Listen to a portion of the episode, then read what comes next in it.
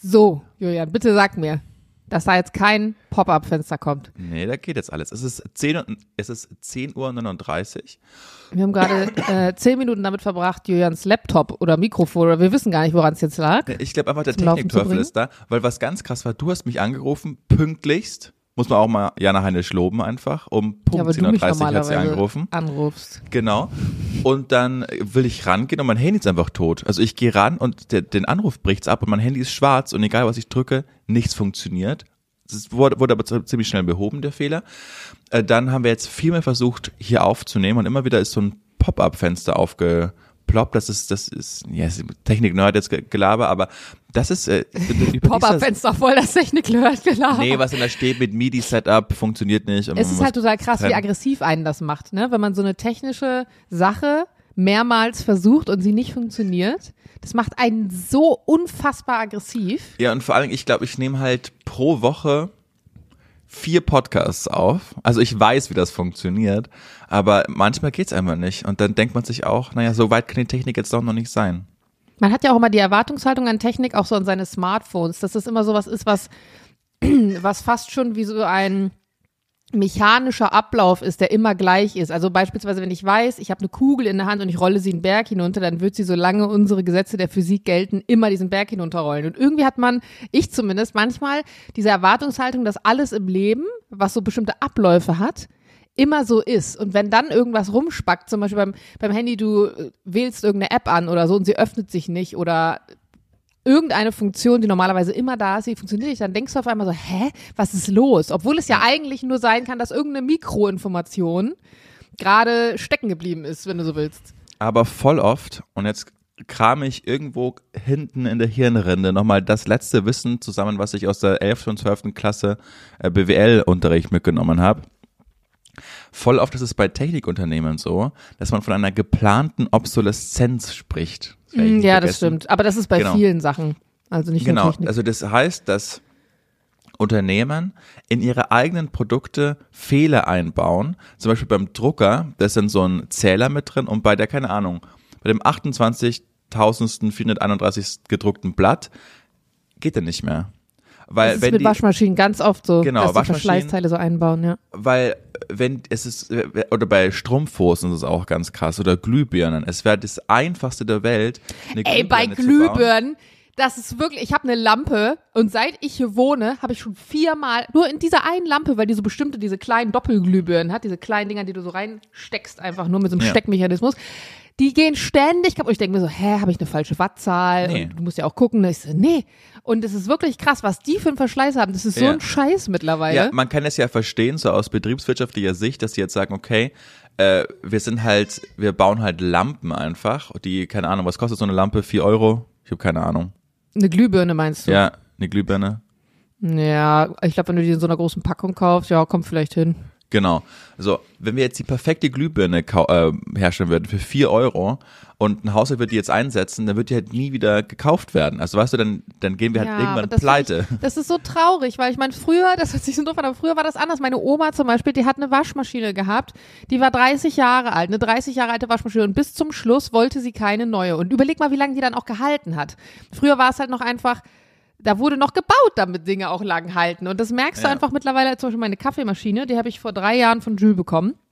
Und ich wusste schon, die, na gut, die läuft hier auch wirklich jeden Tag mehrfach.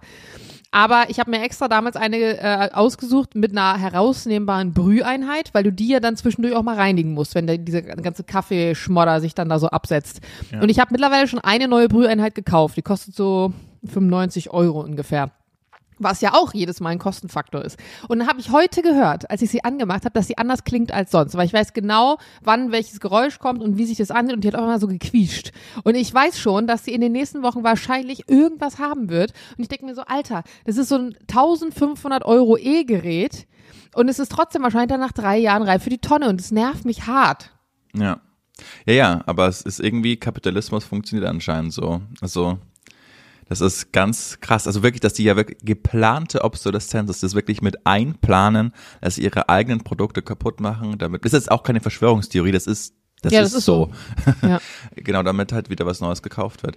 Heinisch, ähm, ich habe rausgefunden, dass meine, und jetzt grüße ich Sie, Redaktionsleiterin unseren Podcast hört. Oh Und dann ist sie gestern äh, zu mir an den Schreibtisch gekommen und meinte, pass auf, ich stelle euch ja immer so Fragen.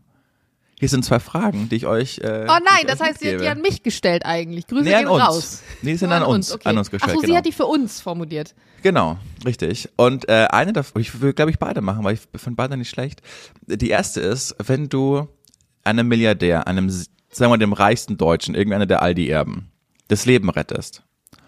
Und er schafft es dann, du, du bringst ihn ins Krankenhaus und was auch immer und nachher kommt er zu dir und sagt, pass auf, ich habe dir mein Leben zu verdanken, du hast jetzt, egal was es ist, einen Wunsch frei. Was wär's? Aber das ist im finanziellen Kontext gemeint, ne? Du hast Also einen ein- Wunsch frei.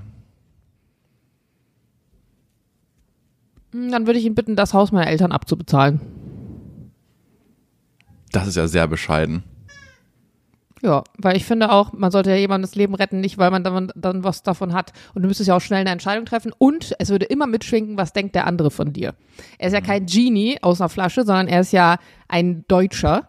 Das heißt, es geht ja damit einher, dass du vielleicht, also ich würde auch denken, vielleicht brauche ich den mal als Business-Kontakt, vielleicht sehe ich den nochmal irgendwann wieder. Und wenn ich jetzt zu großkotzig bin, dann ist es auch unsympathisch. Deswegen glaube ich, wäre das ein gutes Ding. Ich mache mich damit sympathisch, ich tue damit was Gutes, aber ich verspiele es mir auch nicht. Finde finde ich, das, das ist eine schöne Antwort. Du hast was anderes gesagt. Nee, ich habe da noch gar nicht so richtig drüber nachgedacht. Ich habe aber auch nicht an was Finanzielles gedacht. Wenn jetzt zum Beispiel so der, der, ich, der Aldi-Sohn ist, dann würde ich sagen, ich will vielleicht jeden Tag kostenlos, also egal wann ich will, immer kostenlos bei euch einkaufen. Weil das tut ihm auch nicht weh. Und dann kann ich aber auch so, so Charity-Sachen einfach machen, weißt du? So äh, zu Weihnachten wieder sagen, ja komm, so die halbe Aldi-Zentrale gehört mir sowieso. Stimmt, das ist auch eine schlaue Sache. Ausverkauf, jeder kann sich daran bedienen und ja, ich glaube, ich würde sowas Das machen. stimmt. Ja, auch eine gute Idee. Daran ist halt gebunden, dass es Aldi immer, dass sie immer solvent sind, dass es denen immer gut geht. Was Ja. ist halt, wenn es irgendwann mal schlecht geht dann? Na gut, dann ist es halt so. Genau. Und deswegen so ein Wunsch, der halt dann abgeschlossen ist, der halt nicht an etwas gebunden ist, was sich immer in der Zukunft wiederholt, sondern Ja. was fertig ist, ist dann vielleicht. Weil wir sind dann schon einige, eine- dass zu, zu sagen, so eine Million oder keine Ahnung, oder fünf Millionen, das wäre einfach zu plump. Das würde man nicht machen. Weil es eben, wie du sagst, kein Genie ist, sondern es ist halt ein Mensch. Das ist ja, das ist ja genau wie diese Frage mit, wenn du einen Wunsch frei hältst, was würdest du dir wünschen? Und dann sagen Leute so, Weltfrieden. Wünsche. Ja, Bruder, funktioniert halt nicht, ne? Also ich habe da letztens drüber nachgedacht, über dieses Weltfrieden-Thema, also offensichtlich auch auf ausgegebenem Kontext, weil solange es halt ein kapitalistisches Bestreben geben wird und solange es Glaube gibt, also Religion, nicht Glaube an sich, sondern Religion. Solange wirst du keinen Weltfrieden erreichen, weil die Art und Weise, wie Menschen damit, mit dieser Information, ihre eigenen Werte verteidigen, immer zu, immer zu äh, Spannungen führt. Und solange wir auch Länder haben, die in Abhängigkeitsverhältnissen zueinander stehen, wird es halt nie funktionieren. Und deswegen kann man sich fast schon gar keinen Weltfrieden wünschen, weil damit eine komplett neue Weltordnung einhergehen würde, die so, wie wir jetzt gerade leben, gar nicht funktionieren würde. Vor allem geht es auch immer um Ressourcen. Also Kriege sind schon immer dann entstanden, wenn einfach Ja, knappe Ressourcen Durch diese waren. Abhängigkeiten, ja. Ich habe dazu einen, äh, einen schönen Film geguckt und zwar äh, auf Disney Plus läuft er gerade und heißt Die Bücherdiebin. Kennst du den? Hast du das Buch gelesen zufällig? Nee. Ein ganz toller Film. Ich dachte mal nämlich, ich hätte einen so einen historischen Roman gelesen, der so hieß, weil das heißt ja auch ganz oft die, weiß ich nicht, die, die Lederverkäuferin, die Flussanwärterin, ich habe keine Ahnung. Es gibt ja ganz viel von diesen historischen Romanen, die immer die irgendeine weibliche Berufsbezeichnung haben oder irgendwelche Neologismen, die dann irgendwie weiblich enden. Und deswegen dachte ich, es wäre einfach so ein Historienfilm mit so äh, heißen Liebesszenen und dann die arme Tochter und der reiche Typ und keine Ahnung. Und hab, ähm, hab den angemacht und das war, der hat mich so gepackt. Äh, gestern Abend habe ich den geschaut. Es geht um ein Mädchen in der, also Zweiter Weltkrieg. Also es ist praktisch die Phase, in der gerade der Zweite Weltkrieg so anfängt, so beginnt, so in den Mitte der 30er. Und sie wird in eine Familie gebracht, also mit einer Mutter und einem Vater, weil ihre Mutter wahrscheinlich verfolgt wurde, Kommunistin ist oder so, und das sollen jetzt ihre neuen Eltern sein. Und sie kann nicht lesen. Und der Film handelt dann davon, wie sie als ein Kind diesen ganzen Weg, wie dieser Krieg entsteht, so mitmacht und von ihrer Freundschaft zu einem, zu einem Nachbarsjungen, der viel Fußball spielt und die Geschichte wird aber erzählt aus Sicht des Todes. Und das hört sich jetzt total absurd an, aber der Sprecher ist praktisch der Tod und man bekommt einen ganz anderen Blick nochmal auf die Bedeutung des Sterbens und auch auf die Bedeutung von Krieg und von von den Menschen, die am Ende des Tages unter sowas leiden und, und wie, wie das, wie das sich so, wie das sich so in den, wie das so die Menschen infiltriert auf eine Art und Weise. Und es war ein ganz, das war ein ganz toller Film, weil er zum einen, ich hasse Filme, die so klassisch produziert sind, wo man immer schon direkt weiß, okay, jetzt passiert dies und dann passiert das und dann haben die Streit und dann versöhnen sich doch wieder. Und so war da gar nicht. Also, ich dachte die ganze Zeit, jetzt wird dies passieren und dann wird das passieren, dann ist es aber ganz anders passiert und trotzdem total nachvollziehbar. Und es ist so schön gespielt und es ist auch ein ruhiger Film auf eine Art und Weise und trotzdem ist der so, der, der erwischt einen so kalt manchmal. Und ich hatte da auf jeden Fall ein oder zwei Szenen, wo ich so, ähm, so ein Tränchen verdrückt habe. Die verstecken dann später einen Juden bei sich im Haus und was es bedeutet. Also man hört ja auch oft so Geschichten von früher, ach, der, der, der Jude, den wir im Wandschrank versteckt haben oder irgendwie sowas. Und was das aber dann wirklich bedeutet, also was die Konsequenz dessen ist für den Alltag, ist total krass. Also kann ich jedem empfehlen. Läuft auf Disney Plus. Die Disney Bücherdieben. Die Bücherdieben. Ja, ja ähm, das, was du gerade ansprichst, ist total richtig, weil, mh, mm, ach, jetzt. Süßer, wie, wie hieß die Dame, über die gestern ein ZDF-Film gemacht wurde? Margot Friedländer. Da ist, äh, wenn ihr das hört, vorgestern in der ZDF, könnt ihr immer noch in der ZDF-Mediathek anschauen, ein Film gemacht worden. Das ist auch ähm, eine Jüdin, ähm, aus, aus Deutschland, die ihre komplette Familie verloren hat äh, im, im Holocaust, dann äh, es irgendwie übersch überschafft, äh, über, überlebt hat, dann nach New York gegangen ist und im Alter von 90 Jahren ist er dann wieder von New York nach Berlin zurückgekehrt und ist jetzt mittlerweile 102 Jahre alt. Die, ich habe den Film noch nicht geschaut, aber hab, wir haben darüber gelesen. Und Film oder Doku? Ja, das ist wie so ein, so ein Biopic aber mhm. sie kommt teilweise dann vor und kommentiert die, ah, die Szenerie. Okay. Genau. Mhm. Und Mit 102, also sie hat das jetzt gemacht oder ist es schon älter? Genau, nein, nein, sie hat das jetzt gemacht. Das ist gestern Ach, raus oder vorgestern rausgekommen, genau. Und die, sie ist 102 Jahre alt und in diesem SZ-Artikel steht dann auch so, das sind jetzt gerade die letzten Wochen oder vielleicht auch Monate, äh, wo es Zeitzeugen gibt, die einfach den Holocaust überlebt Den Gedanken habe ich so oft. Mhm. Ich denke mir so oft, irgendwann wird die letzte Person, die im Zweiten Weltkrieg war, gestorben sein. Ja. Also irgendwann wird dieses Kapitel halt dann abgeschlossen sein auf eine Art. Und dieser Gedanke ist so seltsam. Und ja. gestern hatte ich auch ganz kurz in der Szene, ähm, als sie dann Fliegeralarm hatten. Und in Deutschland haben wir ja auch gerade in den, in den ähm, äh, dörflicheren Umgebungen ha hat man ja noch ganz oft, wenn zum Beispiel Freiwillige Feuerwehr ausrückt oder irgendwie sowas, dann hast du ja immer noch diese Hörner und die ja immer noch gleich klingen. Und mein Gedanke war einfach, oh Gott, wer weiß, ob wir das demnächst irgendwie nochmal brauchen werden, weil man denkt die ganze Zeit, warum gibt's die noch? Warum hören die sich immer noch so furchtbar an? Wie ja. viele Menschen Trauma haben, auch aufgrund dieses Tons und heutzutage in Pflegeheimen sitzen und einfach jedes Mal das so durch Mark und Bein geht. Also mir, es ist schon mir, krass. Mir bricht's einfach wirklich mein Herz bei dem Gedanken, wenn man sich überlegt, dass die jetzt die letzten Zeitzeugen dieser Zeit einfach gerade dabei sind zu versterben und die jetzt noch mitbekommen, dass so ein krasser Antisemitismus auf den Straßen Deutschlands oder auch der Welt wieder herrscht, teilweise in Berlin. Es sind äh, sind Demonstrantengruppen pro-palästinensische vor Starbucks gegangen, haben die Leute darin verscheucht zu sagen, sie sollen nicht mehr bei Juden kaufen, weil der Gründer von Starbucks ein Jude war. Und ähm, da da rauscht es mir wirklich eiskalt den Buckel herunter, dass, dass die das jetzt nochmal miterleben müssen. Und das ist einfach an, an Peinlichkeit oder an, an Scham nicht zu überbieten. Und ich finde, jeder, also nennt mich da konservativ, aber ich finde, mit unserer aufgeladenen Schuld ist es nochmal ganz krass in Deutschland, aber jeder, der das sowas macht, hat jegliches Recht verwirkt, in Deutschland äh, zu bleiben. Also das, das finde ich, das finde ich so krass und der Gedanke daran, dass die das jetzt nochmal miterleben müssen, dass sowas jetzt wieder aufkommt, so ein Antisemitismus, das ist, das ist ganz schwer nachzuvollziehen. Ganz, ja, nicht nur schwer nachzuvollziehen, das, ist, das betrübt einen so krass und es ist wirklich unsere Pflicht, auch die wir im privilegierten Mittelstand sind und eigentlich überhaupt nichts damit zu tun haben, weil wir nicht jüdischer Herkunft sind oder sonst was.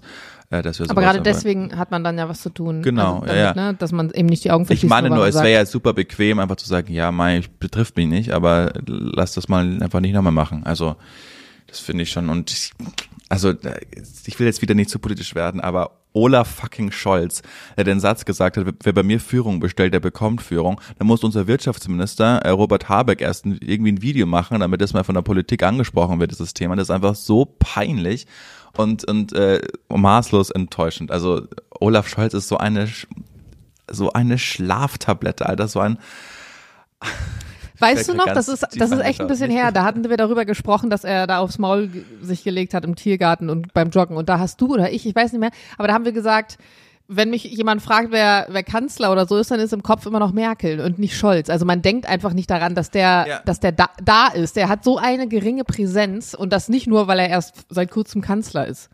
Nee, was heißt seit kurzem, Jana? Seit, seit über zwei Jahren ist der Mann Kanzler. In, in zwei Jahren ist Was? Sind schon zwei? Oh mein Gott. Ja, 2021 war die Wahl. Nee. So, natürlich, 2021 im September war die Wahl. In zwei Jahren ist wieder Wahl. Und in, in, ich, ich sage eins, wenn man du zurückschaut, wenn man zurückschaut, dann hoffe ich, weil das, das würde bedeuten, dass nicht noch mehr schlimme Sachen passiert, dass Olaf Scholz dafür eine Sache im Gedächtnis bleibt, nämlich dafür, dass er mal eine Augenklappe getragen hat. Das wird das Vermächtnis von Olaf Scholz sein. Wirklich so ein, also wirklich. Ja, also, das gibt's doch nicht. Wo ist denn, wer bei mir Führung bestellt, bekommt Führung. Es ist die, die größte Krisenzeit, seitdem zumindest wir auf der Welt sind. Und was macht der Mann? Am Anfang hat man noch so gehofft, der, Planet, der ist irgendwie so ein Pläne-Schmieder im Hintergrund und kommt dann mit so einem großen Wurf. Dann hätte ich gesagt, geil. Dann hat er nicht, hat er nicht, sich nicht in die Karten schauen lassen und dann fliegt er mit Macron oder wem auch immer äh, in die Ukraine und beschreitet irgendwie einen Krisengipfel. Das habe ich noch gehofft vor anderthalb Jahren. Aber der, nichts. Bei dem Mann kommt gar nichts. Das ist, keine Ahnung, das ist wie Angela Merkel, nur ohne irgendwelche Qualitäten zu besitzen. Das ist ja fassungslos. Sorry, muss Ihr müsstet Julians Gesicht mal sehen gerade. Also. Und, aber und die Julian, FDP genauso. Die habe ich, also egal. Aber das, das. Hast du gewählt? Wolltest du gerade sagen? Hast du gewählt? Ich habe die, hab die beide Kombinationen. Äh, ich habe es, es beide Stimmen. Also ja, Julian. Nein, nein, nein. So viel lacht im Hintergrund. Meine Frau schaut mich gerade fassungslos an. Willst du einen Kommentar? Komm, komm her und kommentier die, die Sache. Ich meine, Julian, du kriegst jetzt die Quittung für deine Wahl sozusagen. Warte, da kommt der Kommentar der Juristin. Hi, Anna. Hallo. Nein, ich kenne gar nicht, dass du so aus der Haut fährst. Ja, weil man mich schon. Fällst dir gleich vom Stuhl vor lauter Ärger. Unser Hund muss raus. Gehen wir? Ja, danke. So, genug der Privatgespräche. Julian, bist du ready für meine erste Frage? Bin ready für die erste Frage. Ich, ich erwische dich ja gerade perfekt äh, in perfekter Stimmung. Deswegen, was ist eine Angewohnheit von dir, die andere oft nervig finden, aber du selber gar nicht? Du, du magst die fast schon. Bei mir oder bei anderen? Was ist eine Angewohnheit an dir, die Okay. andere oft nervig finden?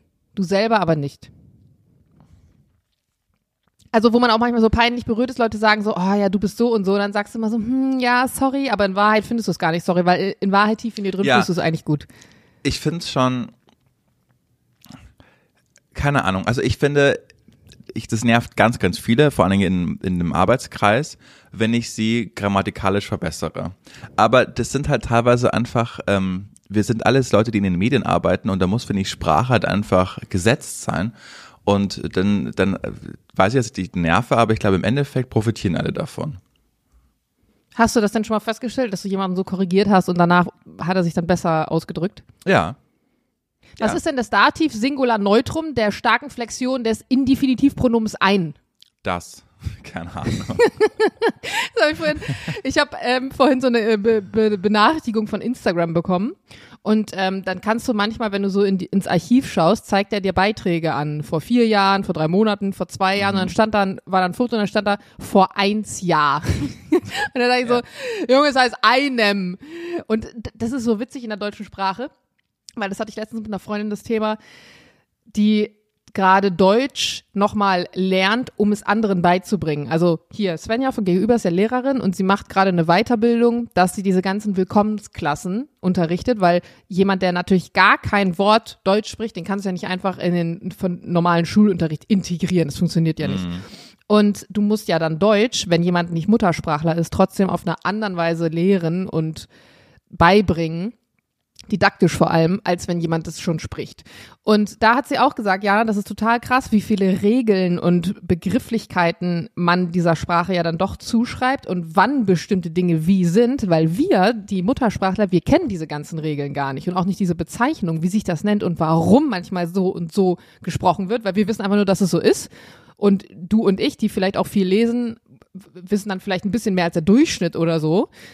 Ne, was ist jetzt der Dativ und sowieso. Aber wir kennen ja selten eine, eine bestimmte Regel dafür. Und das finde ich total krass, wenn du dich auch mit Leuten unterhältst, die dann Deutsch hier gelernt haben und dann hier studiert haben, die dann manchmal so Sachen sagen wie, ja, ach so, das ist doch dann die gebeugte Form von sowieso und da hängt man doch hinten noch die Flexion XY ran und du mal nur Ja. so, ja, keine Ahnung. Ich weiß, dass das so klingt, aber was weiß ich, wie das Ja. heißt, so über deine eigene Sprache. Ich habe ja auch mal nach, nach der 12. Klasse, zwischen ähm, 12. Klasse Abschluss und Studium, habe ich ja ein Jahr mal so einen Bundesfreiwilligendienst gemacht äh, in, der, in der Grundschule. War die meiste Zeit eigentlich Sportlehrer, habe dann teilweise aber auch so äh, Vertretungsstunden einfach übernommen und war dafür verantwortlich, äh, damals ging es schon so ein bisschen los mit, ähm, mit Geflüchteten, dass ich äh, Deutsch beigebracht habe, einfach so, habe dann so Lehrmittel zur Verfügung gestellt bekommen und das habe ich auch gerne gemacht. Und ich weiß, eine, die war so, die war so unfassbar klug. Lu ich weiß den Namen nicht mehr, aber die wirklich, die hatte so eine unfassbar hohe Auffassungsgabe. Und wenn du Dinge am Montag mit ihr besprochen hast, am Dienstag konnte die die einfach. Das war wirklich bemerkenswert. Aber die hat dann mal gefragt, warum heißt es der Fluss, aber das Meer? Und Es gibt ja total viele solcher Sachen, wo man sich selber auch fragt, wenn du dich darüber Gedanken machst, warum. Genau. Und ich habe keine Antwort drauf gehabt. Es, es, gibt keinen logischen Grund, der das rechtfertigen würde. Es ist einfach so. Und das muss man sich einfach merken. Und äh, ich gehe in dem Fluss aber baden und nicht in der Fluss Mhm, baden. Das ist wie mit Schule, ne? Das ist die Ja. Schule. Ich gehe dann zur Schule. Ich war aber in der Schule. Ja. Ey, jetzt ist es schon wieder passiert. Weißt du noch, Die letztens, als Daumen. ich gesagt habe, hab jetzt auch ja, hast du ihn auch gesehen? Ja, ja. Letztes, in einer Folge war aber bei Julian auf dem Handybildschirm auf einmal so Luftballons zu sehen, weil wir sitzen ja gerade nicht im selben Raum. Und jetzt gerade auf einmal poppt so ein, so ein Daumen-hoch-Emoji auf, mitten Ja. auf dem Bildschirm. Das ist schon seltsam. Ich glaube, FaceTime lauscht einfach unserem Gespräch und fand diesen Punkt gerade sehr löblich. Der Schule. ja. Stell mal vor, die machen sich, die, die bei FaceTime arbeiten, die machen sich Ja. so Notizen von unseren Gesprächsverläufen. Daumen hoch. Naja. Ähm, und was ist bei dir eine Eigenschaft? Mm, Ich merke, das habe ich gestern gemerkt, dass ich häufig vergesse, dass nicht jeder selbstständig ist und manche Leute einfach dann um 19 Uhr logischerweise nicht mehr auf der Arbeit sind und Feierabend haben. Und wenn sie dann erst um 9 wieder im Büro sind, halt nicht wissen, was zwischen gestern 19 Uhr und heute Morgen 9 Uhr passiert ist, während bei mir in der Zeit halt ziemlich viel passiert ist, weil ich keinen klassischen Feierabend mache, sondern schon dann Sachen erledige. Und meine Erwartungshaltung ist dann immer, dass die das wissen. Ich habe zum Beispiel heute Morgen im Notariat angerufen, weil ich gesagt habe, hey Leute, ich brauche jetzt auch das und das Dokument, weil wir sind jetzt ja ready Oh, und gestern Abend kam ja dies und jenes und sie dann so, Frau Heinisch, es ist 9.30 Uhr. Ich so, ja. Ja, äh, ich muss mir da jetzt erstmal einen Überblick verschaffen. Und dann denke ich mir so, Bruder, die E-Mail kam gestern um 17.30 Uhr, so, äh, was für Überblick, liest doch dir eine E-Mail. Aber ja, es stimmt nicht jeder, wenn die Feierabend haben, dann gucken die ja auch keine E-Mails mehr an, die gehen dann nach Hause und dann machen Ja. die nichts mehr. Und Ja. das ich vergesse es dann oft.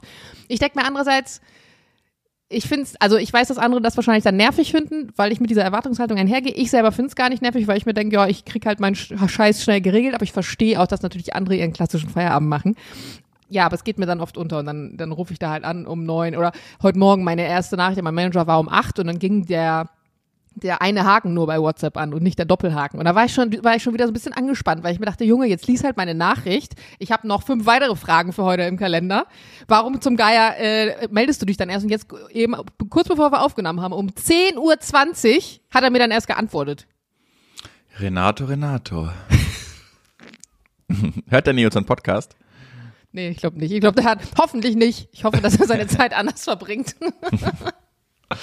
Liebe Grüße an der Stelle. Ich glaube, ich habe ihn dreimal in meinem Leben gesehen. Der war mal sehr nett zu mir.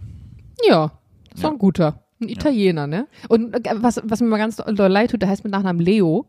Ganz viele, ganz viele Firmen und Brands schreiben dann immer Hallo Leo statt Hallo Renato. Aber ich finde, Leo ist auch der deutlich coolere Name im Vergleich zu Renato.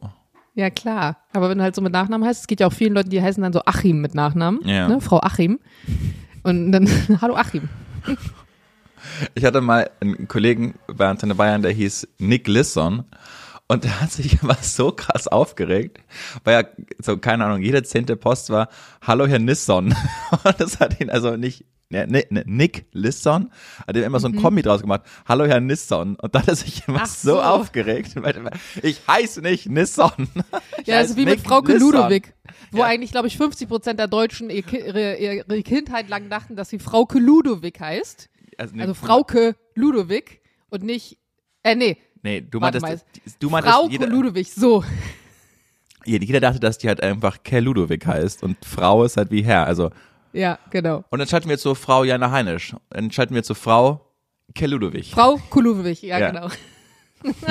ja, ist schon blöd manchmal, aber das kommt auch darauf an, wie wahrscheinlich im, im Fernsehen oft dann auch ähm, Sachen halt irgendwie dann so ausgesprochen werden und dann klingt es irgendwie ganz seltsam. Das ist wie mit Jules. Jules Name wird auch zu 80 Prozent. Ja, Ich aber zu Recht auch. Jules? Also wenn du den halt zum ersten Mal liest, dann hast du ja keine Ahnung, wenn man den, also das ist ja kein gängiger Name, Y-U-L. Das könnte Jul Nee, heißen. Also ja, weißt du, das stimmt. das aber der so, Nachname halt Ölze. Ich meine, Ja. noch deutscher Ölze. Also das passt, Norddeutscher ja. geht's ja kaum. Jules Ölze? Naja, okay. Heiner, wollen wir gestern hast du mich- fremde Leute lästern. Gestern hast du mich richtig angeteased, weil du meintest, ja, ich habe so eine krasse Frage, die viel aufmachen wird. Soll ich dir die vorab schon mal stellen? Was ein Novum gewesen, hatten wir noch nie, dass du darüber nachdenken kannst. Ja. Aber ich habe gesagt, nee, das machen wir live in der Sendung und deshalb äh, freue ich mich jetzt auf die Frage. Was ist dir mal passiert, das sich ausgedacht anhört, aber wirklich stattgefunden hat? Gute Frage. Aber auch sofort eine Antwort darauf. Ich weiß nicht, ob ich die Geschichte Wow, Jörn, das ist gut. Wo wir beim Thema Sprachlosigkeit aus der Kacker-Folge sind. Ja. Ich Keine weiß nicht, ob ich, Sprachlosigkeit beim Hutter. ich weiß nicht, ob ich die Story schon mal im Podcast erzählt habe, aber es ging. Äh, wir sind im Jahr 2018 und Antenne Bayern meinte zu mir, pass auf, du machst jetzt also diese, diese Straßenumfragen, die sind ja auch ganz witzig und so, aber könntest du dir vorstellen, dass du auch äh, so eine Umfrage auf dem AfD-Parteitag machst? Und du musst halt super gut vorbereitet sein, weil die entfliehen dir dann sofort rhetorisch. Also ich musste dann wirklich mir so Punkte aufschreiben, mit denen ich sie konfrontieren wollte, um eine lustige Umfrage einfach zu machen. Und hatte dann auch immer so Seiten einfach ausgedruckt, wo dann eine Partei dem Bundestag zum Beispiel Fragen gestellt hat und dann muss, müssen die Parteien ja dann auch immer antworten und sowas hatte ich dann einfach ausgedruckt, dass die mir dann nicht entkommen. Und äh, mein, mein Kameramann Felix und ich, wir haben uns da super gut drauf vorbereitet und dann so zwei Tage vorher sage ich so, yo Leute, wo ist denn meine Akkreditierung für diesen Parteitag? Ne? Wenn du Presse bist, dann brauchst du immer eine Akkreditierung, du musst dich vorab anmelden und dann kommst du nur damit drauf. Ach ja, äh, nee, ähm, haben wir nicht. Wie haben wir nicht? Ja, die, äh, die Frist ist 14 Tage vorm Parteitag abgelaufen. Das machen die auch immer sehr klug, äh, der- das hat wenig Medienvertreter. Weil normalerweise ist es so, du kannst dich immer noch einen Tag vorher irgendwie akkreditieren. Bei der AfD ging es nicht. Der war der, der Bundesparteitag war damals in Augsburg. Also so ungefähr eine Stunde 20 entfernt von München. Da ich so, ja, wie? Wir haben keine, da kommen wir nicht drauf. Ja, nee, lass dir was, hin. Dann lass dir was einfallen. Da warst du noch im Volo? Genau, ja, ja. Ja. Wir waren beide Volontäre und ich glaube, ich glaube an zwei Sachen. Ich glaube, einerseits haben die Das ist auch wirklich, so asozial, weil man schickt so die Volontäre zu einem fucking AfD-Parteitag, wo man Ja. weiß, so Haifischbecken, ja, mach mal, komm mal genau, klar. richtig. Und ich dachte auch so, Scheißegal, und, was passiert. und ich glaube ähm, tatsächlich, dass die die Frist einmal verpasst haben, weil es nicht oft vorkommt. Und andererseits dachte ich, das war halt so, naja, schauen wir mal, wie es Jassis wollen. Schauen wir Ne? mal, was wird. Genau, schauen wir mal, schauen wir mal, was wird. So. Äh, dann weiß ich noch ganz genau, hat mich äh, Felix dann an meiner Wohnung in München abgeholt. Und dann bin ich so ins Auto eingestiegen und dachten wir, was, was machen wir eigentlich? Es, also, wenn's, wenn man weiß, dass eine Partei medienfeindlich ist, dann ja wohl die AfD. Und die werden ganz bestimmt uns da nicht reinlassen, uns zwei Jungnasen, wenn wir sagen, naja, wir haben keine Akkreditierung. Also wie, was soll das? Naja, dann sind wir dann nach Augsburg gefahren und dachten, keine Ahnung, wenigstens müssen wir nicht richtig arbeiten. So, also ich glaube, niemand erwartet, dass wir da jetzt was Richtiges erreichen, so, aber wenn, dann wir- eigentlich können wir nur gewinnen, mäßig. So, dann fahren wir mit unserem völlig Antenne Bayern gebrandeten Auto nach Augsburg. Und äh, es war irgendwie da in der Messe, hatten die ihren Bundesparteitag und dann fahren wir dahin und dann kommt so die erste Schranke, wo dann zwei Securities oder wer auch immer äh, mit so einem Klemmboard einfach dastehen und äh, die Namen abhaken, um uns dann durchzulassen. Und ich dachte so, gut, das war's. Also, wir sind nicht akkreditiert. Die lassen nur Leute durch, die da akkreditiert sind. Wir sind nicht akkreditiert. Das war's. Das war ein kurzer Arbeitstag. So, Fenster runter und ich wusste, es gibt einen Werner bei der Süddeutschen im Politikteil, weil ich den oft gelesen habe, aber ich Hutter, keine Ahnung. Name Werner und Hutter. Da geht das immer zu einem, Hast du nicht den Vornamen gesagt, nur die Nachnamen? nur den Nachnamen, ja. Dachte, es erhöht die Chance. Aber wusstest du den Vornamen von dem Typ? Nee. Und Ah, okay, wäre auch also doof war gewesen. auch so Pokern. Ja, ja. Und dann geht er mit seinem Klemmbrett äh, durch die Namen, so bei H, macht einen Haken, geht runter zu W, macht auch einen Haken. Okay, könnt durch. Dann schauen wir uns an und so, okay, so. Das, das gibt's ja nicht. Nicht auffällig verhalten, einfach weiterfahren. So. Dann sind wir dann da auf, diese, auf diesen Parkplatz gefahren und dachten mir, naja, also war's das jetzt? Oder kommt noch was? Und dann haben wir da unsere, unseren Aufsager gemacht vorm, vor, dem, vor der Messe und ähm, sind dann, wollten dann rein in, in den Bundesparteitag. Und dann haben wir es aber gesehen, nee, da standen jetzt wieder nochmal zwei und die haben dann auch einfach äh, immer nach dem Medienhaus gefragt, weil wir haben uns da angestellt und haben das dann einfach gehört, wie, wonach gefragt wurde. Und dann wussten wir Antenne Bayern. Aber hättest du nicht also- sagen können, Süddeutsche und, und äh, wo warst du nochmal? Antenne Bayern? Also mit einem völlig von Antenne Bayern gebrandeten Fahrzeug und mit einem Mikrofon, Ah. auf dem der Plopschutz ganz fett Antenne Bayern stand, war es Ach so. schwierig. Okay, ja. ja. Aber nur Antenne Bayern. Ich meine, stimmt ja. ja, ja, aber war halt trotzdem nicht akkreditiert. Und dann äh, kommen wir da hin und sagen, ja komm, jetzt all or nothing so. Das Ja. Ding ist ja, trotzdem, die sehen ja, dass ihr, Prof also ihr seid ja nicht irgendwelche Hallodris, sondern offensichtlich kommt ihr ja trotzdem von Ja. irgendeinem, irgendeiner medialen Stelle. So, und Ja. deswegen, Ja, was du aber verstehen musst, die haben null Bock auf Medien. Weißt du, die haben gar kein Interesse, dass da irgendjemand reinkommt. Also die sind nicht gewollt, jemanden von den Medien zu helfen, weil das war damals 2018 und ähm, naja, also hat da, damals, seitdem hat sich nicht viel verändert. So Medien haben keinen Bock auf die AfD und die AfD hat keinen Bock auf die Medien. So. Und dann haben wir jetzt gesagt, ja, also wir sind Hutter und Werner von Antenne Bayern. Und dann habe ich einfach, warum auch immer, gesagt, ja, ich habe, wir haben die Akkreditierungsfrist verpasst, das wissen wir, wir sind zwei Volontäre. Ich habe aber gestern mit ihrem Landespressevertreter gesprochen und er meinte, er haut mich noch auf die spontane Liste. Ich weiß nicht, warum ich das gesagt habe. Keine Ahnung. Und dann meinte er, ja gut, dann ruft ihn jetzt mal einfach an. Ich dachte, okay, das war's. wir sind sehr weit gekommen. Das war's. Also, ich hätte nicht mal, äh, nee, ich wusste nicht mal, dass es diesen Typen gibt. Ne? Ich habe einfach, ich habe einfach hardcore improvisiert und dachte, gut, das war's. Wir sind weitergekommen als gedacht. Es war ein Erfolgserlebnis. Dann geht er nicht ran. Dann sage ich so, Leute, ne, wir müssen jetzt allmählich. Und ähm, dann, dann ruft der Security-Typen, ruft der Security-Typ, der da stand, ruft dann aber den, den Pressemenschen an, äh, nicht den vom Land Bayern, sondern vom Bundesbayern. Und ja, also die zwei sagen gestern, dass sie keine Ahnung, Heiko angerufen haben und der meinte, er hat sie auf die spontane Liste gesetzt. Ich habe die spontane Liste jetzt nicht da. Dann schaut er uns so an und sagt, ähm, sagt so, naja, wenigstens nicht öffentlich-rechtlich Zwangsgebühren, ne? Und wir so, ja, ja, nee, nee, nee, wir sind, wir sind privat, irgendwie, scheiß auf all den. Ne? Ja, ja, kommt rein, Jungs. Aber wir sind halt also, weißt du, so zwei deutsche Jungs auch einfach, beide blond und blauäugig und ja, komm mal weiter. Oh, nee. Und, und dann waren wir da auf einmal drin und, und dachte, das, das kann nicht sein. Und wir haben ja so, so einen Heute-Show-Beitrag einfach Ihr seid wahrscheinlich, ne? also bist du da eigentlich hingefahren, auch äh, so minimal mit der Hoffnung, dass es nicht klappt? ich hatte gar weißt du, keine man- Hoffnung.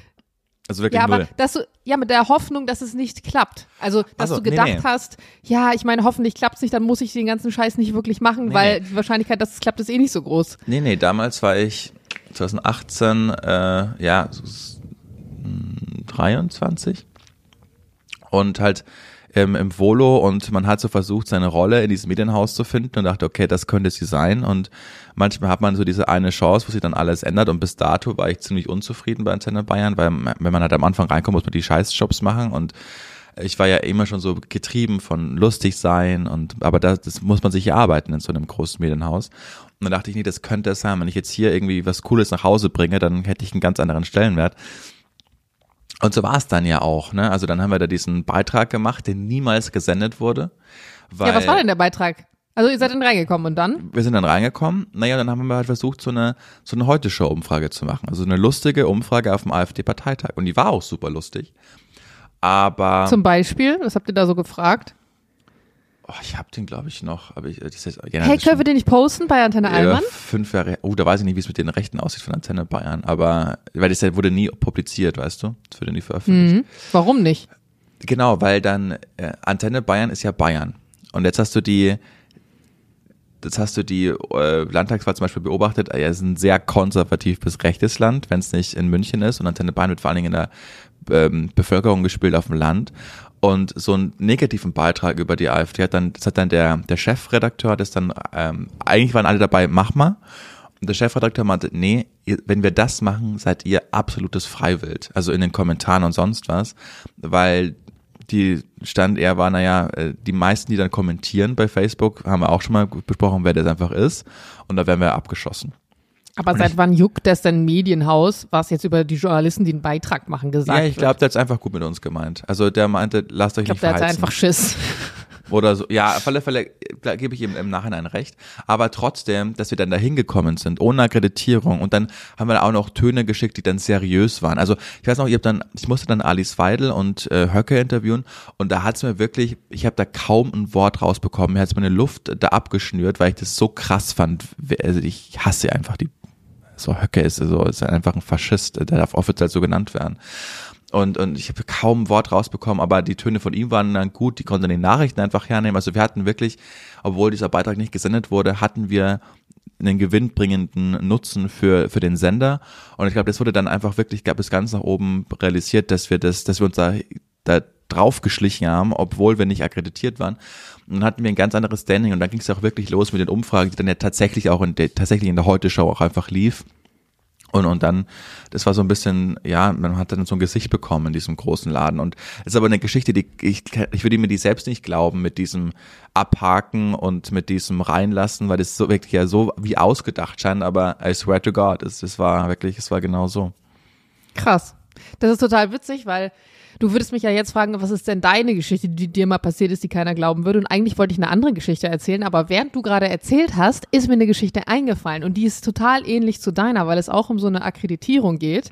Bei mir geht's aber tatsächlich um die Weltmeisterschaft im Kanu in Szeged 2019, weil Jules ja bei dieser Weltmeisterschaft damals gepaddelt ist und ich ihn ja begleiten wollte. Und auch natürlich, bei- es ist jetzt keine, es ist nicht vergleichbar mit einer Fu- Fußball-Weltmeisterschaft natürlich, aber es war trotzdem einiges los und es sind einige Menschen und ich hatte, wir hatten unsere beiden Freunde, Christina und äh, da, ihren damaligen Freund äh, Dennis mit, die auch so ein, ähm, so ein Video machen äh, wollten und wir waren ein paar Tage vor Ort und wollten uns dann auch noch die Stadt angucken und so. Und man konnte sich als Pressevertreter vorher anmelden, aber ich gehörte ja zu keinem Pressehaus und die beiden auch nicht. Die waren einfach nur, äh, er ist freischaffender Fotograf und sie auch so ein bisschen Videografin und so. Und dann haben wir da irgendeine random Mail geschrieben für so, und wie gesagt, nach Cegit, ne? Also äh, freier Beitrag, bla, keine Ahnung, damit wir dann irgendwie, weil man konnte auch keine Tickets mehr kaufen. Also das war das Problem, man konnte keine Tickets als Zuschauer mehr kaufen. Ich wollte aber unbedingt mit und Jules unterstützen, weil das bei den Sportlern super kurzfristig war, ob sie jetzt tatsächlich fahren dürfen oder nicht. Und dann habe ich halt das auf diese Presseart und Weise versucht. Und wir sind auch erstmal hingeflogen und wir wussten halt auch nicht, ob es funktioniert oder nicht funktioniert. Und ich, Christina ist halt auch, das muss man auch sagen, Christina, die ist ja schon, also die sieht jetzt erstmal ein bisschen, ich sag mal, unscheinbarer aus, ne? Dann auch noch so, so ein bisschen mit Brille oder hat sie, hatte sie so ihre Kamera so in der Hand und dann sind wir da einfach so zum Zelt wo halt auch so Presseakkreditierung und so war. Und sie hat, ich habe keine Ahnung, was sie denen erzählt hat, aber irgendwie hat sie den dann, also weiß gemacht, dass die beiden halt irgendwelche freien Pressemenschen sind, nur ich halt nicht. Und dann meinte sie halt, ja, das ist meine Assistentin, also ich in dem Fall. Und Wahrheit waren die beiden ja für uns da, ne? Und äh, die waren schon so ein bisschen hm, komisch. Und bei dieser WM war das so, dass du auch diese Bänder mit Karten bekommst, Press. wo dann aber auf der Karte draufsteht genau, welche Freigabe du hast. Und das war dann nach Nummern sortiert, mit so einer fetten Nummer. Und die Karten waren auch richtig groß. Also normalerweise sind ja diese Badges so, sind ja nur so, weiß ich nicht, fünf bis zehn Zentimeter groß, aber das waren so richtig fette, so wie so ein DIN A4-Ding fast schon, richtig fette Teile. Und es gab bestimmte Freigaben für ähm, die Presseleute, wie nah die praktisch an die Regattastrecke dran durften. Und meine Wunschvorstellung war natürlich, dass ich irgendwie zumindest an den Zaun komme oder auch in den Bereich, wo sich die Sportler aufhalten, damit ich halt dann Jules auch hinterher zum Beispiel, weil wir wussten ja noch nicht, was passiert, einen Arm nehmen konnte oder kurz vorher sehen konnte und so. Und dann hatten die beide eine Fünfer-Freigabe, glaube ich. Also die, die durften, die waren erlaubt, richtig nah ranzugehen, also bis zum Zaun sozusagen. Aber mir, weil ich nur die offizielle Assistentin war, ich habe nur eine Dreier-Freigabe gekriegt, das weiß ich noch.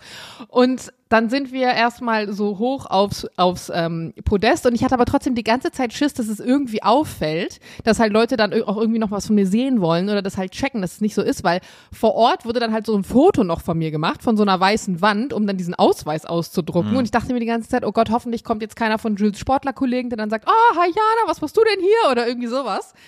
Und wir waren dann oben auf dem Podest, dann war das Rennen und äh, Jules und sein Vater sind ja damals dann nur Vierter geworden, was für sie dann damals ganz schlimm war. Und dann bin ich so runter von diesem Podest und ich hatte ja nur diese Dreierfreigabe. Das heißt, ich durfte eigentlich nicht in dem Bereich, wo die Sportler waren. Und dann wirklich wie in so einem Film. Dennis gibt mir so sein, äh, sein Umhängeding, wo er eine 5 drauf stand und gibt mir das so und wir tauschen das so schnell. Und dann habe ich meinen Arm so noch davor gehalten, damit man nicht sieht, dass es ja Dennis Foto da mhm. drauf ist. Und bin dann einfach so an diesem Wachmann so durch den Zaun durchgehuscht und Christina einfach mit ihrer Kamera so hinterhergerannt. das war so, so super absurd. Und dann kamen wir da nah ran. Und manchmal denke ich mir, man hat ja oft so Angst vor, ähm, ja, vor genau solchen Strukturen. Ich meine, es ist ja auch nicht, also ich möchte jetzt hier auch kein schlechtes Vorbild sein, indem man hier sagt, ja, fälscht alle eure Ausweise oder irgendwie sowas. Aber ähm, ich, wenn ich jetzt im Nachhinein drüber nachdenke, ist es schon absurd, dass es irgendwie funktioniert hat, weil, wie gesagt, wir sind ja nirgendwo angestellt oder so. Wir haben halt alle eine Kamera, ja. aber das war's halt auch. Das ist schon aber krass. Aber ich hätte gedacht, es gibt so für Menschen wie dich, also für Partnerinnen äh, oder Partner, gibt es eigentlich auch weibliche Ruder? Ja, Ruderer? Ja, klar, Kanutinnen. Mhm. Ähm, dass es einfach für, für so einen Anhang immer so extra Karten gibt, wo man dann einfach in nee. so einen Bereich gehen kann. Nee, weil, weil ja nicht so. Also die Sportler müssen vorher anmelden, wie viele Leute sie, glaube ich, mitnehmen und die müssen dann auch Tickets kaufen, aber ich weiß es nicht mehr genau. Und ich glaube, war das vielleicht, dass die sich erst später qualifiziert haben? Ich krieg's nicht mehr ganz zusammen. Auf je, vielleicht hatte Judith auch vergessen oder so. Ich krieg's nicht mehr ganz zusammen, auf jeden Fall hatten wir keine. Okay, verstehe. Das ist auf jeden Fall nicht wie beim Fußball, wo dann alle noch schön eine eigene Kabine kriegen und eine Loge und ich weiß nicht was. Da steckt ja viel weniger Geld in diesem Sport. Ja. Und ähm, das war nicht so, dass da jetzt mit freiem Kontingent irgendwie um sich geschmissen wurde. Verstehe. Aber es war trotzdem äh, war ein lustiges Erlebnis. Ich wollte eigentlich eine Geschichte von Cristiano Ronaldo erzählen. Das war ursprünglich die Story. Habe ich dir das mal erzählt mit Juventus in unserem Flugzeug und Cristiano Ronaldo? Nein, jetzt erzählt es auch noch. Soll ich es auch noch erzählen? Ja. Also wir sind im Jahr 2017 oder 18. Ich bin noch ähm, Kabinenleitung bei Germania zu der Zeit, Flugbegleiterin.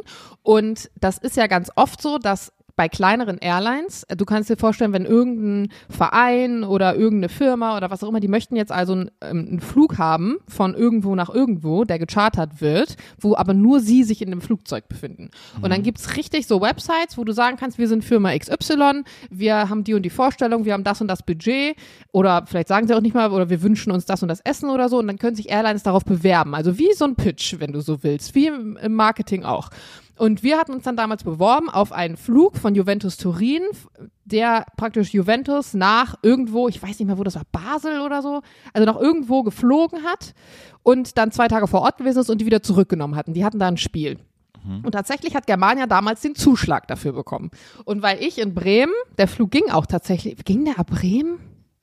Ich weiß gar nicht mehr warum, aber ich hab, wir haben dann den Zuschlag bekommen und unsere Chefs mussten dann einteilen, wer praktisch die Besatzung und die Crew für diesen Flug ist. Und ich wurde dann als Kabinenleitung eingetragen mit, äh, ich glaube, vier oder fünf Kollegen und das Cockpit wurde dann auch nochmal extra dazu gebucht. Also das wurde, das war richtig so ein Sonderflug. Mhm. Und wir haben für diesen Flug extra noch einen Mechaniker mit an Bord bekommen, weil das ja immer so ist, dass du normalerweise zum Beispiel in Deutschland Hast du deine festen Mechaniker, die irgendwo hingehören, die deine Maschinen kennen, die abends, wenn der Vogel nach Hause kommt, schauen, was ist passiert in der Zeit, ist irgendwas kaputt gegangen.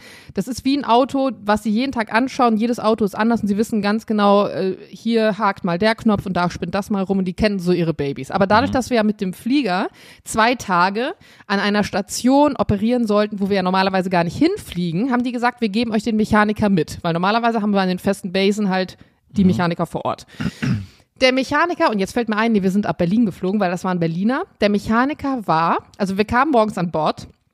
Der Mechaniker, es war kalt, es war Winter, kurze Hose, voll tätowiert, eine Cap auf, wo King drauf stand, riesengroßes Septum, fette Tunnel im Ohr und kurz geschorene Haare. Und damit will ich nicht sagen, dass jetzt irgendwie uncool ist, wie er aussieht, aber du wusstest ganz genau, wenn hier gleich die Manager von Juventus Turin an Bord kommen und der der Mechaniker ist und der hier irgendwie noch zu sehen ist, dass die auf jeden Fall wahrscheinlich nicht nochmal buchen, weil die halt wollen, dass du halt so rausgeputzt aussiehst. Dann war das, dann ist es ja immer so vom Ablauf her, dass bevor jemand an Bord kommt, egal ob die jetzt gechartert haben oder nicht, machst du ja erstmal deine Sicherheitschecks, du guckst, ob alles an Bord ist, was da sein muss, dein ganzes Equipment, ist irgendwo was versteckt, du guckst alle Schwimmwesten an, bla bla bla bla. Und während dieses Prozesses war der Mechaniker ähm, im Cockpit und hat mit den Jungs noch irgendwas gequatscht. Und dann waren wir alle fertig. Ich habe gefragt, seid ihr alle ready? So, ich rufe dann jetzt ab, dass die kommen. Ja, alles klar, so. Dann war ich auch ein bisschen, ich musste ja meinen Kram machen, meine Papierlisten und so weiter, habe dann abgerufen, dann sind die Busse vorgefahren von Juventus und wir wussten auch bis zu dem Zeitpunkt nicht zum Beispiel, ob Ronaldo jetzt irgendwie extra fliegt oder ob der auch dabei ist oder ob überhaupt die ganze Mannschaft kommt oder nicht. Wir hatten darüber keine Info. Wir wussten nur, es ist von Juventus. Jetzt kamen die also, die Manager kamen so voran und in dem Moment, wo die Manager so diese Treppe hochsteigen, gucke ich noch mal so in die Kabine rein und sehe einfach in der ersten Reihe den Mechaniker sitzen. Und ich denke mir so, wenn jetzt gleich fucking Juventus Turin, die hier unseren Flieger, ich weiß nicht, wie viele Millionen gebucht haben, hier reinkommt und in der ersten Reihe sitzt gleich unser Berliner Mechaniker, das wird auf jeden Fall nicht gut gehen. Dann kommen die an Bord, weil so schnell konnte ich gar nicht reagieren. Die kommen an Bord und er sitzt dann da auch, unser Mechaniker, so wie selbstverständlich sitzt dann da auch so, ne? Und dem ist ja auch dann scheiß, also dem war auch scheißegal, was irgendjemand über ihn denkt oder sagt oder sonst was, ne? Naja, auf jeden Fall, die kamen an Bord, setzten sich alle hin irgendwann kommt der fucking Manager zu mir und sagt, Entschuldigung, ähm, aber wer das irgendwie, also wer ist der Kerl? Weil der sah ja auch nicht aus wie Crew, der hatte ja auch keine Uniform an Ja. oder so. Und wir dann so, ja, das ist unser Mechaniker, der muss mit, falls irgendwas ist. Und dann er so, ja, also, äh, ne, also er, er hat es nicht ganz so ausformuliert von wegen, der sitzt auf meinem Platz, aber du hast schon gemerkt, dass er das nicht cool fand. Dann habe ich mit dem Mechaniker geschnappt und habe den halt ins Cockpit verfrachtet. Du hast ja immer noch so Jump Seats im Cockpit. Und ich wollte ihm natürlich auch nicht sagen, Bruder, du siehst einfach gerade für den Anlass nicht entsprechend gekleidet aus, so. Sondern ich habe da einfach gesagt, ne, wegen Platz und lass die mal in der Kabine und okay, alles klar, so. Wir losgeflogen. Ich komme irgendwann bei Ronaldo an. Er fragt mich, hast, habt ihr grünen Tee? Wir hatten keinen grünen Tee.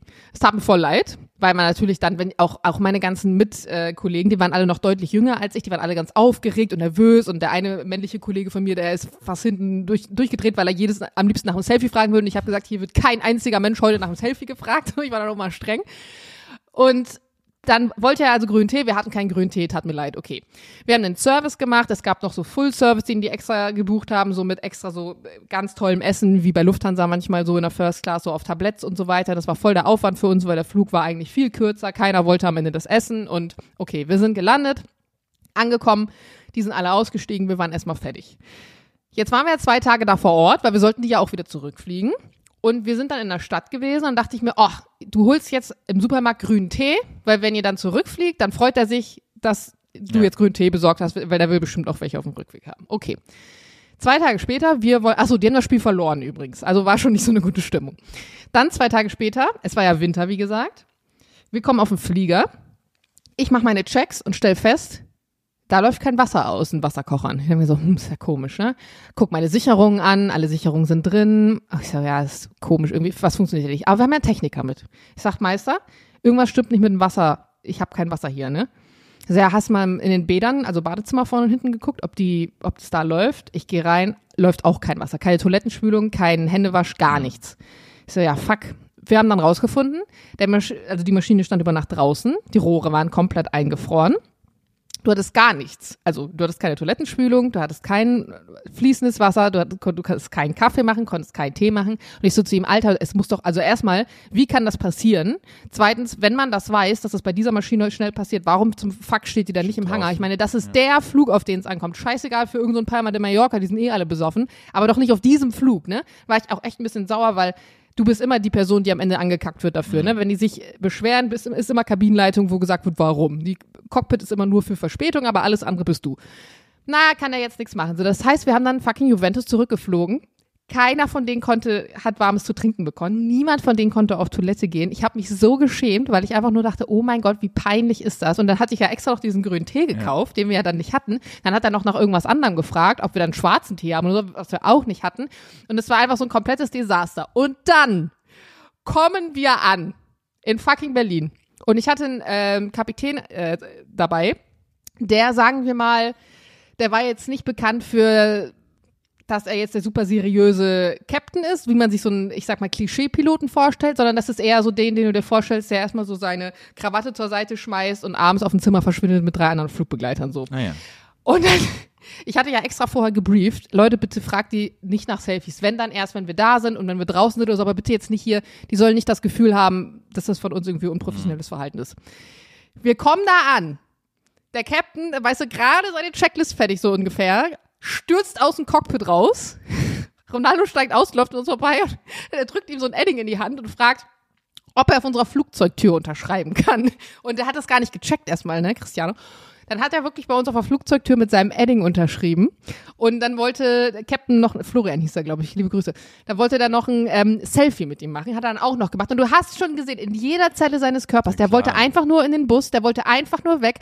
Und wirklich, unser, unser Captain, der hat null das gerafft gerade. Ich dachte so, oh Gott, ist das unangenehm. Und ich stand die ganze Zeit daneben so, hm, hm, alle wurden aufgehalten, so in der Kabine, weil keiner aussteigen konnte, weil er dann da mit dem, und ich dachte so, oh Gott, ist das peinlich, ne? Okay. Flug war vorbei. Wir hatten jetzt ein Flugzeug und das war, nee, es muss übrigens 2018 gewesen sein, Ende 2018, weil ich weiß noch, dass ich schon wusste, dass es der Firma finanziell nicht gut geht und noch den Witz gemacht habe. Die können ja jetzt das Flugzeug extra teuer verkaufen mit der Unterschrift von ihm drunter. Dann geht es uns vielleicht finanziell ein bisschen besser. Am nächsten Tag hatte ich einen Flug mit der gleichen Maschine, komme zurück, haben die die Unterschrift abgewischt. Ich so, äh, Leute, was ist denn jetzt hier passiert, ne? Ja, das greift den Lack an. Willkommen in Deutschland. So, ne? Das war's dann auch. Aber das war so, das waren so absurde drei Tage, dass im Nachhinein, wenn ich so darüber nachdenke, übrigens, dann hat er zum Beispiel auch auf dem Hinflug, ist er so aufs Klo gegangen, hat aber schon seine Hose aufgemacht, während er noch im Gang stand. Also der, der war so auf dem Weg zur Toilette, das kennst du doch, wenn du richtig dort aufs Klo musst und dann Ja. schon so deinen Knopf aufmachst. Und er hat einfach Cristiano Ronaldo Unterwäsche getragen. Ronaldo trägt Cristiano Ronaldo Unterwäsche. Ich finde aber, und ich will gar nicht böse klingen, aber was du so erzählt hast, ähm, da wundert man sich dann irgendwie auch nicht, dass, das, dass die pleite gegangen sind, weil das ist ja so, ey, da kommt ja Nee. so drauf an einfach, das ist fucking Juventus Turin und Ja, gechartert und wirklich. dann geht nicht mal das Wasser, das ist ja so unprofessionell Das einfach, ist da, so da wundert man sich gewesen. nicht mehr, weißt du? Ja. Ja, also wir hatten ja, also die Firma hatte ja irgendwann mal einen Wechsel in der Führungsebene und die Leute, die schon seit 30 Jahren bei Germania gearbeitet haben, die haben alle gesagt, ja, unter dem alten, das gehörte mal einem Herrn Bischof, da war alles noch besser und es hat nicht mehr funktioniert und dann hat das irgendwann mal ein, ein Anwalt übernommen, der dann die Leitung hatte und seitdem ist es dann sozusagen den Bach runtergegangen. Ich glaube, letztlich lag es auch daran, wir hatten ja eine äh, gemischte Flotte, also Boeing und Airbus und dann haben sie sich irgendwann entschieden, die praktisch so umzuflotten, dass es nur noch das eine Flugzeugmuster gibt, nur noch den Airbus, haben dann ganz viele neue Airbusse gekauft und die Boeings verkauft und da haben sie sich dann wahrscheinlich mit den Jahren davor in Kombi so ein bisschen verkalkuliert, genau. Aber du hast schon gemerkt, das dann beispielsweise, das war einfach nur schlecht organisiert, weil was bringt mir der Techniker an Bord, wenn am Ende, wenn die Scheiße eingefroren ist, der auch nichts machen kann. Ja. Also, und dann auch noch so ein Techniker, damit will ich nicht sagen, dass er sich jetzt unprofessionell verhalten hat, aber wenn du weißt, darauf kommt's an, dann nimmst du vielleicht jemanden, wo du weißt, mh, der kann sich dann vielleicht auch ein bisschen besser ausdrücken. Der hat zum Beispiel auch kein Englisch äh, Gutes gesprochen, ne? Und das sind dann alles so Sachen, wo du dir hinterher denkst, hm, weiß ich nicht, ist das vielleicht nicht, nicht gerade ideal organisiert. Das ist, ja, ja, also ich finde, da hat man jetzt echt rausgehört, naja gut, ihr habt vielleicht das dann auch nicht so gewusst, wie es geht. Also nicht du jetzt, du hast ja einen tollen Job gemacht, aber so, wenn man weiß, okay, das könnte uns jetzt wieder sowas, wenn man sowas ja super macht und die super zufrieden sind, dann gibt's ja vielleicht auch Genau, Folgeaufträge genau. und so, ne? Ja, und da, das, den hat's dann sowieso nicht gegeben, weil wir waren eh schon kurz vor der Insolvenz, also es Ja. war ein halbes Jahr davor. Aber das macht's natürlich dann, dann echt nicht äh, Besser. besser. Ich weiß auch nicht in der, also ich meine, ich organisiere dann ja nicht das. Das machen ja dann die Leute, die irgendwie administrative Sachen hier in Berlin gemacht haben. Vielleicht gab es auch irgendwelche Probleme, vielleicht war es auch super kurzfristig, das weiß ich nicht. Und vielleicht hätte es auch noch wesentlich schlechter aussehen können. Aber letztlich das Endergebnis, was wir da abgeliefert haben, war sehr durchwachsen, sagen wir es Ja. mal so. Und da bringt dann auch nicht eine nette Heinisch was, die da in der Kabine steht und, und lächelt. Nee. Also das ist ja dann ne, das letzte Ding. Wollen wir die Ja. Folge äh, nennen Heinisch meets Cristiano Ronaldo? Ja, können wir machen. Okay. Ähm, wollen wir es heute beenden nach 55 Minuten? So, ein knapp, so eine knappe Stunde? Oder wollen wir noch, nimmst, wollen wir noch nimmst, was? du dein, nimmst du deine Fragen dann mit für nächstes Mal? Ich Ja. wollte eigentlich noch ein paar Paris-Tipps von dir hören, oh ja, die du Also- eigentlich vorbereitet hast. Ich war zum zweiten Mal in Paris und eigentlich war ich bis jetzt immer nur und auch dieses Mal wieder äh, unten in Montmartre, also das, das ehemalige Vergnügung, Vergnügungsviertel, Rotlichtviertel, was jetzt aber komplett durchgentrifiziert wurde. Und ähm, das war echt süß, weil wir waren in demselben Hotel, in dem wir auch vor vier, vier Jahren schon waren. Das ist so ein ehemaliges. Mit diesen Barbies, ne? Mit diesen Black genau, Barbies da. Das ist so ein ehemaliges Edelbordell. Äh, und die Zimmer. Ach, das hast du erzählt, die Story, genau, ja. Es sind, glaube ich, nur zehn oder elf Zimmer, die alle unterschiedlich aussehen und alle noch genauso sind wie eben damals, als die Edelprostituierten ihre Kundschaft einfach empfangen haben. Und, und es ist so süß und so, so toll, das Hotel. Und ja, wir waren dann da einfach unten. Und was mich echt überrascht hat, war, es war Freitagabend sind wir angekommen und wirklich das nächste Restaurant neben dem Hotel, also ein Franzose, da hat, waren nur so fünf, sechs Tische drin gestanden und wir haben aber sofort einen, einen Platz bekommen. Wir waren dann auch zu viert, weil, weil wir zwei Freundinnen noch, noch getroffen haben, die gerade in Paris leben. Und das Essen war fantastisch. Ich habe schon oft erzählt, dass ich französisches, französisches Essen einfach sehr gerne mag und aber das hätte man in Berlin, da hier, wo wir wohnen, hätte man niemals am Freitagabend zu viert, wenn es nur fünf Tische gibt, dann Platz bekommen, wo die Qualität Nee, und das Preis-Leistungs-Verhältnis so gestimmt hat. Das hat mich echt überrascht. Und ja, ansonsten ist die, die Sacré-Cœur einfach wirklich wunderschön und all das ganze Viertel um die Sacré-Cœur runter zu Montmartre. Und dann waren wir zum Schluss auf diesem, ähm, am letzten Tag, kurz bevor wir geflogen sind, waren wir noch auf diesem großen Friedhof im Norden. Es gibt vier große Friedhöfe in Paris in jeder Himmelsrichtung. Und äh, zum Beispiel Heinrich Heine ist dann da auch begraben gewesen, der dann auch Ach, krass. Äh, genau ge- Hat der in Paris ist. gelebt oder warum ist er da Mhm, zum begraben? Schluss Wusste war ich gar ja, nicht. Der war ja auch sehr regimekritisch. Das war noch vor den Nazis zwar, Mhm. im 80, genau. Aber der ist dann auch, in, seit der zweiten Lebenshälfte hat er dann in, in Paris einfach gelebt und ist dann da auch beerdigt worden. Und es ist wirklich richtig beeindruckend, wie diese Friedhöfe dann in Paris aussehen. Das ist wie so ein Park einfach, also wunderschön unter ganz alten Bäumen, wie man sich's vorstellt.